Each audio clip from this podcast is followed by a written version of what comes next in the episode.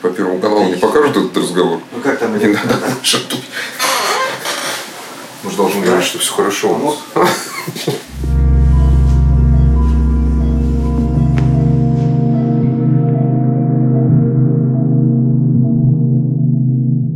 Хорошо, это будет очень интересно. Интересно, что это такое технология. Все равно они по-другому работают, что говорить. Зашли мы, посмотрели там, конечно. Всех тех больных, Расскажи. всех тех больных, которые я там видел в реанимации, мы бы даже на операцию не взяли. Да, они все это делают. Ну там ЭКМО, то есть ты сделал сердце, все, получил. А потом выхаживание в реанимации тяжело. То есть после реанимации работает ЭКМО. И не волнует. Там один день стоит на наши деньги 90 тысяч рублей. То есть, ну, ты представляешь, да, они тянут месяц, полтора, то есть деньги вообще не считают. Вообще Потому не считают. у них как это получается? Страховая площадка? Конечно. Страховка, все, я говорю, вы как-то тоже меня с страховыми компаниями это э, общаетесь. Он говорит, нас не интересует, мы консилиум сели, написали, все, а дальше страховая, пускай с администрацией больницы разговаривает. То есть, не, может быть, раз за всю жизнь кто-то подошел, там, сказал, ребята, что дорого лечение выходит, а так. То есть 5 ЭКМО крутится в реанимации, там дедушки, бабушки по 80-90 лет. У нас бы все там. Ну. Final Destination, да.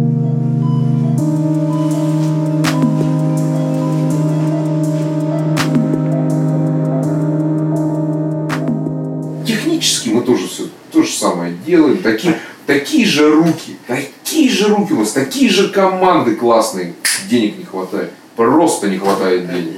Я знаю это все, Дим, потому что по большому счету, если сравнивать реально, ну, чисто мануальный навык, разницы нет никакой. Все те же мини-доступы, все эти мини-инвейзы, все мы делаем, все, по времени то же самое. Разговариваем на одном языке, то есть, ну что говорит, протезирование клапана артального у них стоит в 10 раз дороже, чем у нас, я пересчитал, в 10 раз дороже.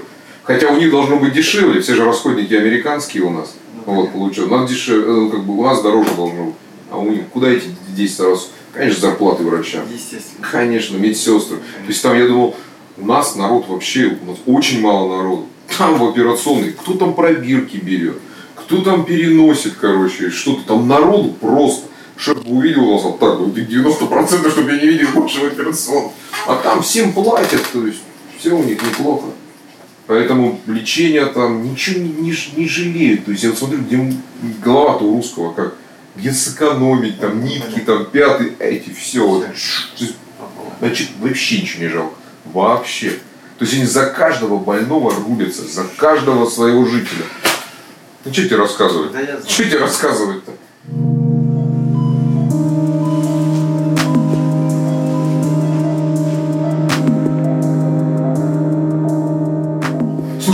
Ты что-нибудь про саркоидоз знаешь?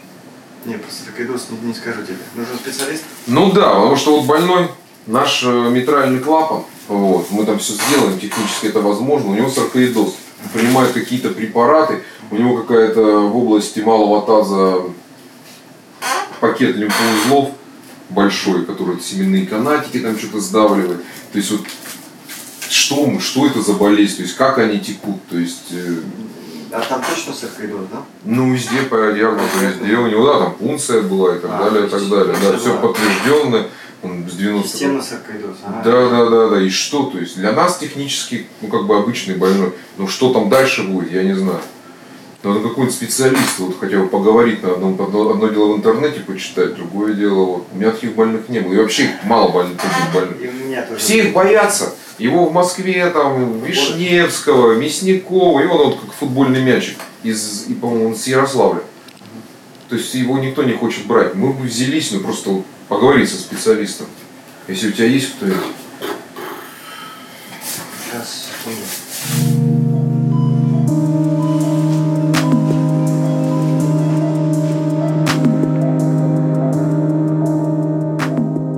Что касается федералов, если к нам приходят больные, например, из регионов, мы федеральное учреждение, но мы не можем, и не только мы не можем, а даже специализированные онкологические учреждения федерального значения не могут проводить часто химиотерапию людям из регионов. У них также может не быть препаратов, может быть сильная загруженность отделения, и поэтому, как правило, больной консультируется, и два варианта у этого больного. Либо он оперируется сразу, но мы знаем, что если в некоторых ситуациях это может ухудшить его прогноз. Либо больному дается подробные рекомендации с расписанной схемой и методикой проведения этой химиотерапии, и больной отправляется в район для проведения вот этих вот трех-четырех курсов переоперационной химиотерапии. Поэтому как поступать вам, мне сложно что-то советовать. Надо решать индивидуально. Если вам категорически отказывают в таком лечении по месту жительства, и вы понимаете, что у вас действительно ситуация, третья стадия, которая подлежит переоперационной химиотерапии, и вам аргументированно не могут, скажем так, объяснить, почему они не хотят ее проводить, тогда, наверное, надо искать возможности финансовые для закупки препаратов, ехать в те клиники, где вам это проведут платно. Эта схема на самом деле не самая дорогая, стоимость одно, одного цикла порядка 24 тысяч рублей, если мы берем с вами нормальные действующие рабочие препараты. Ну, плюс койка-день, плюс возможное осложнение. На самом деле для стандартного больного это может оказаться довольно дорогим удовольствием. Да? Если мы с вами берем 4 курса, то надо ориентироваться где-то вместе с госпитализацией и возможно, лечением возможных осложнений 150-200 тысяч, я думаю. Решать вам, я не могу советовать не брать кредиты, не, не брать кредиты. Тут каждый должен сам определить свои финансовые возможности и уже принять для себя какое-то решение.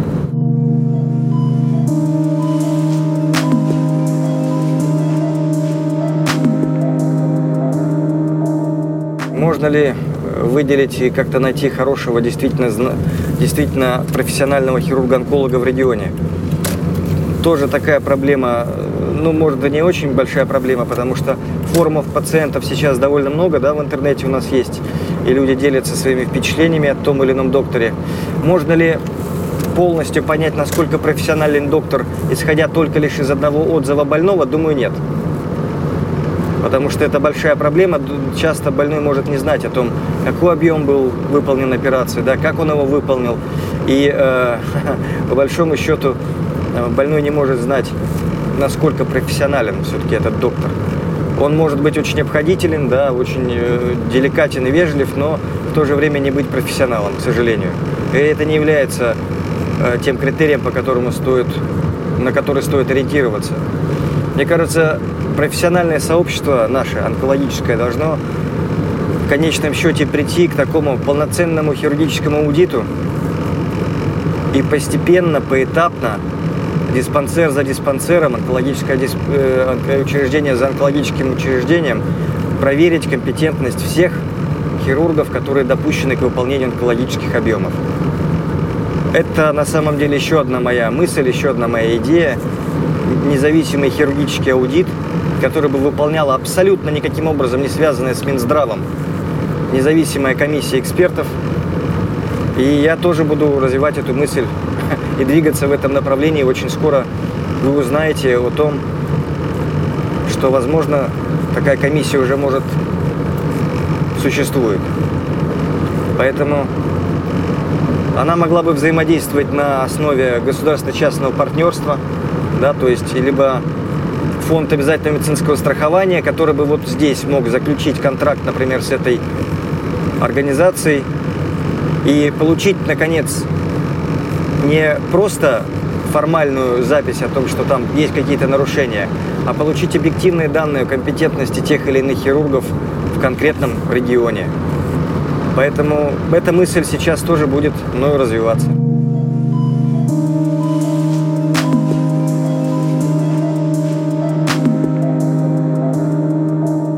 Что должен знать больной, прежде чем идти на операцию? И какие какую информацию он должен получить? Ну, во-первых, он должен четко понимать, что любое хирургическое вмешательство, любая операция может осложниться. Любой нормальный, грамотный хирург начинает разговор с больным именно с этого, что, к сожалению, никто не застрахован от осложнений. И нет хирургов, у которых нет осложнений. Их не существует. Поэтому это первое, что должен понять больной. Второе. Он должен обязательно уточнить, как часто хирург делает операции, подобные той, которая ему планируется. Потому что это будет косвенным признаком того, что хирург является экспертом в этой области. Э, ну, в этой области. Что еще должен спросить? Как долго и как, ну, как, какой будет режим у него после операции, тоже важная информация. Как долго ему придется лежать, когда ему можно будет вставать, что ему можно будет приносить из еды, когда он начнет есть и так далее. Все эти нюансы тоже довольно важны. На мой взгляд, это вот основная информация, которую также наверняка важно знать больному о том, какой объем операции. Почему, например, больному планируется какой-то нестандартный объем, с чем это связано и так далее. Поэтому хирург должен чаще, чаще всего хороший хирург нарисует вам схему операции. Вы можете попросить, а вы не могли бы нарисовать мне схему нашей операции? И нормальный хирург вам доступно, схематично, обычно нарисует очень подробную схему о том, что он будет делать и как он будет делать, и что в результате должно получиться. Поэтому я уверен, что эта информация будет очень полезна для вас.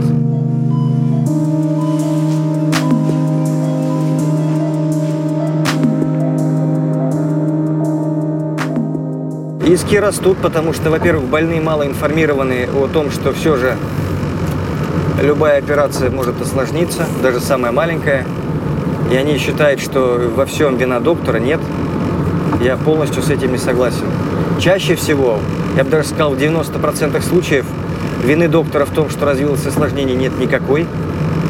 И это просто такое стечение обстоятельств. Иногда возникает осложнение абсолютно технически безупречно выполненная операция, это я могу сказать на личном опыте. И не только я. Поэтому это первый аспект, да, почему растут иски. Больные малоинформированные. Второй аспект – это то, что сейчас только ленивый адвокат не хочет защемить докторов. Очень много появляется контор, которые целенаправленно и специализированно работают именно в сфере оказания медицинских услуг. А контор, которые бы защищали докторов, по-прежнему как не было, так и нет. У нас очень не уравновешенное и непрофессиональное законодательство, касающееся врачебных ошибок. У нас до сих пор фигурирует, вернее, был введен термин «ятрогенная преступность». Это преступность, которая связана с оказанием любых вмешательств то есть вы представляете, что такое преступление, да? То есть доктор должен замыслить, нанести вам вред. Это вот у меня первое, первое ощущение такое, что собирается кучка докторов, организуют УПГ и с целью нанесения вреда делают что-то плохое. Это неправда, ни один доктор не будет иметь умысла причинить вреда больному, это сто процентов. Это всегда происходит почему-то. Несколько причин, да, может быть, это просто стечение обстоятельств, это э, особая анатомия больного или, возможно, даже некомпетентное, э, ну, как бы непрофессиональное поведение доктора. Такой вариант тоже возможен, но поверьте, что этот процент крайне мал. И по большому счету большинство исков, которые предъявляются, предъявляются абсолютно э, не безоснов... ну, без... безосновательно.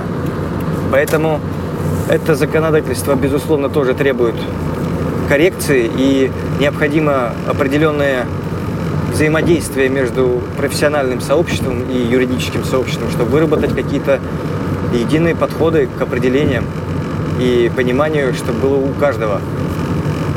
На мой взгляд, вот это должно произойти. Тоже в ближайшее время. Я знаю, что э, в связи с последними событиями и множественными исками, которые были предъявлены довольно профессиональным людям Э, уже было несколько круглых столов и действительно разбирались многие моменты, нюансы. я уверен, что в этом плане уже есть движение вперед.